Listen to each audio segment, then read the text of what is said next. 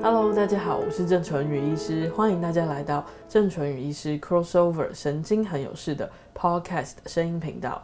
今天我们邀请到了雅慧护理长，跟我们一起来聊一聊，怎么样才能让自己睡一场好觉。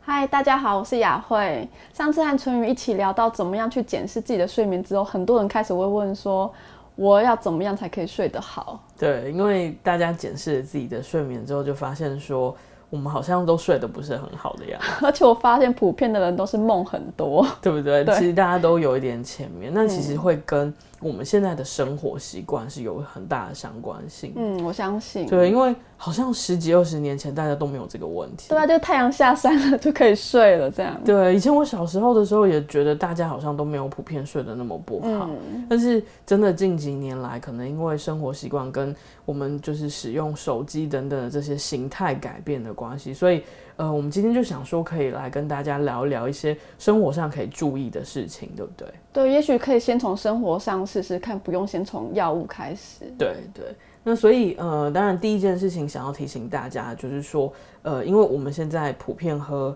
咖啡因饮料的机会很多，嗯，对，包当然包括就是咖啡本身，嗯，那还有其实很多的茶类，因为我们现在很喜欢喝手摇茶。对对，所以下午就要来一杯。对，所以其实有的时候这个就是解闷嘛。然后，但是嗯，不知不觉之中，其实这些东西里面多少都含有一些咖啡因的成分。那咖啡因其实就会让我们亢奋，神经比较没办法放松。一般是茶类里面含有的咖啡因量都多吗？对，其实呃，有些人想说，哎，我是不是喝绿茶就少？对。但是其实有的时候要看茶的品种，所以我一般都会建议我的病人啦，就是说，如果你既然已经有浅眠的体质，嗯，你有睡眠的问题，那你干脆就避掉这些东西。那嗯，中午以前我是觉得都还好，那、嗯、像咖啡，中午以前一天一杯，或是你想要喝点茶。就是提神，那我觉得中午以前都可以。那至少你这样傍晚到晚上都还有时间可以代谢掉。嗯。所以我们现在下午的小确幸就是可以改泡花茶来代替，像普哎普洱茶算是吗？嗯，普洱茶算是老茶，其实老茶里面多少都还是有咖啡因。嗯。那花茶的话，真的就比较好。对，嗯，像花茶里面的话，呃，有一些成分是真的完全都不含咖啡。薄荷薄荷茶。对，所以其实大家可以去。呃，就是问问看啊，当你买茶的时候，那像比如说流行的康复茶也可以，嗯，那个里面是真的都没有咖啡因。嗯，对。那再来就是说饮品的部分，还要特别提醒大家，就是睡前的酒精啦，对不对？我爸睡前都会喝药酒或者是红酒，说是补身体，对身体好，然后也可以帮助他入眠。对，尤其是现在冬天要到了，对，我觉得很多的长辈啦就会开始想要这样做。嗯，那但是其实我们都知道，就是说。嗯，酒精虽然能够让我们入睡那段时间比较昏沉，嗯，所以你感觉好像会比较好入睡。但是其实啊，酒精真正来说对神经的话，它的影响是它会让我们停留在前面，嗯，而且再来就是说它会让我们频尿。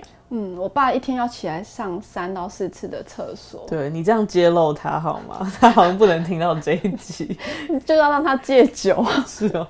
对，所以其实睡前酒精的话，我们一般都会尽量请大家避免。嗯，对，因为其实它对睡眠来说，尤其是长期来说啊，其实效率是不好的。嗯，那你有可能入睡虽然容易，可是到最后，因为你整个呃睡眠过程都太浅眠了，嗯，所以你其实搞不好早上起来还是觉得很疲累。所以有时候说宿醉有可能是因为其实晚上没有睡好的关系，不一不一定是酒精造成的。对对，好。那第二件事情也相当相当的重要，而且我觉得是我们所有的人都要警惕自己，嗯、包括我跟雅慧，对不对？对，对，因为雅慧之前也曾经会睡前追剧，导致自己入睡非常的困难。对，而且我发现有时候如果工作工比较晚回到家里面，嗯、我入睡就会变得有需要辛苦一点点。对，其实那个有可能就是说，我们如果在睡前看了太多手机、跟平板还有电脑，嗯，嗯，那因为我们知道，其实这一些装置都会释放出蓝光频率。对，那蓝光其实倒不见得是说，呃，我们真的会看到蓝色的光。对，其实是呃那个光线所释放出来的频率，它刚好是在蓝光的这一个、嗯、呃频段。嗯嗯，那科学研究就知道说，呃，这个蓝光的频率其实会抑制褪黑激素的分泌。褪黑激素是让我们可以入眠。对，它其实是呃我们生理一个很奥妙的地方，就是我们到了晚上要睡眠的时候，我们脑中自然会分泌出褪黑激素这个内分泌激素。嗯，那这个东西其实就会让我们比较容易放松。对，所以就会帮助我们入睡。那这个是脑子给我们一个很棒的讯号。那等于是说，如果你用平板跟手机，因为蓝光的刺激，它这个讯号其实就被减弱。所以它有点像是欺骗我们的大脑，它以为还在工作当中。对对对，所以呃，一般来说，科学研究会跟我们讲说，两到三小时以上。就睡前两到三小时以上不要用，嗯，对，但是对我们来说可能很困难了，对啊，所以我们尽量可以做到的话，一般我会跟病人说，我们就是呃睡前一个小时尽量不要用。比如说你是十二点睡觉的人，那你可能十一点已经洗完澡了，你就可以听听音乐啊，或者是听听我们的 podcast，对，对不对？然后或者是看看这个文字的书，对，纸本书，那不要去看就是手机跟平板。对，因为我有朋友说他只要一打开书。就睡了，对，所以其实看书有的时候也许也是一个很好的催眠的一个、呃、一个活动。对，好，那再来就是说很多。人会习惯就是睡前就开始觉得饥肠辘辘，想要吃一点东西。对啊，因为睡前吃宵夜就会吃咸酥鸡啊、炸的啊，或者是烤的泡面。对，泡面。对，但是因为大量的宵夜，其实会让我们就是在睡眠当中的时候，其实我们都还在消化。嗯，那那个状态其实会饱腹的状态，有时候会让我们就是不太舒服。对，所以除了炸的之外，我想说一些睡前像是产气的食物可能也不太行，因为有一次我睡觉前煮了韭菜水饺，然后整个晚上肚子胀到不行。对对，所以像这种比较难消化的东西，我觉得都要尽量避免。嗯，那睡前可以吃一些什么？嗯，睡前的话，我是听说喝热的牛奶还不错，就可以帮助，就是让会让身体放松跟然后睡着。嗯，像我自己如果真的想要吃一些东西的时候，我就会尽量吃一些蛋白质的东西，哦、像呃一点点的水煮蛋，或者是一点点的这个鸡胸肉。嗯，那像雅慧刚才说的这个牛奶，就是假设你喝牛奶不会拉肚子的人，嗯、你也可以尝试着喝一些热牛奶，嗯，或是一些。呃，温温的蜂蜜水也可以，哦、对对对，对，那都会让自己比较舒缓。那就是有一点点呃，肚子有一点点东西，你就会睡得比较舒服。对，你的心灵也会被抚慰到。没错，没错。对，那呃，大家都应该知道说，其实规律缓和的有氧运动对于神经的平衡跟放松是很有效的。嗯、所以呢。呃，很多睡眠不好的人，我们也会建议，就是可以在白天的时候做规律缓和的有氧运动。但是有很多朋友说，他们都是在下班的时候做，他们精神是反而更好的。对，其实，嗯，因为科学研究就有告告诉我们很重要的事情，就是说，呃，有氧运动其实可以帮助我们，就是唤醒我们的脑内啡，还有我们脑子的活化。嗯，所以，呃，很多人其实在早上。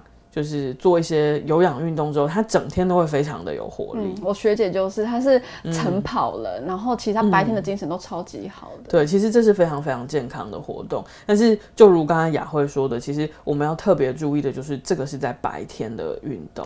对对，那一般来说，如果你真的没有时间，你想要利用下班或晚上运动的话，我们就会。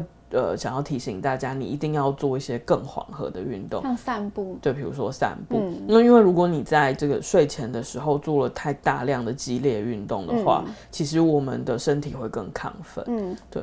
那其实有朋友说，其实做缓和的瑜伽舒展我们的身体，其实也还蛮舒服。对，一些伸展运动，我觉得都是挺好的。嗯、对，所以。呃，就是要看体质喽。如果你是很好睡的人，当然就没有这个问题，嗯、你可以选择你有空的时间运动。但是如果你有浅眠体质的话，嗯、那你可以注意一下，就是尽量不要在睡前运动。嗯、那这样也许调整之后，你会发现，哎，自己就比较容易入睡。对，所以其实可以稍微检视一下我们的生活有什么地方可以稍微做一些调整跟修正的。对对，所以呃，今天跟雅慧一起跟大家聊一聊，就是怎么样可以让自己睡得比较好。嗯，那包括就是我们要避免就是中午以后的咖啡因饮品，还有睡前酒。那我们睡前也尽量就少花手机跟平板喽，嗯、然后不要吃大量的宵夜。那如果真的要有氧运动的话，尽量就是在。呃，白天的时候进行，尽量不要在睡前。对、嗯、对。对，那希望这些东西呢，都对大家的睡眠会有帮忙喽。嗯，我是雅慧，我是淳宇。那非常的希望，即便在你闭上眼睛的时候，我们都可以把这些对你有用的资讯分享给你。那欢迎大家能够继续的追踪我们的 Podcast 声音频道，希望你可以睡个好觉哦，拜拜，拜拜。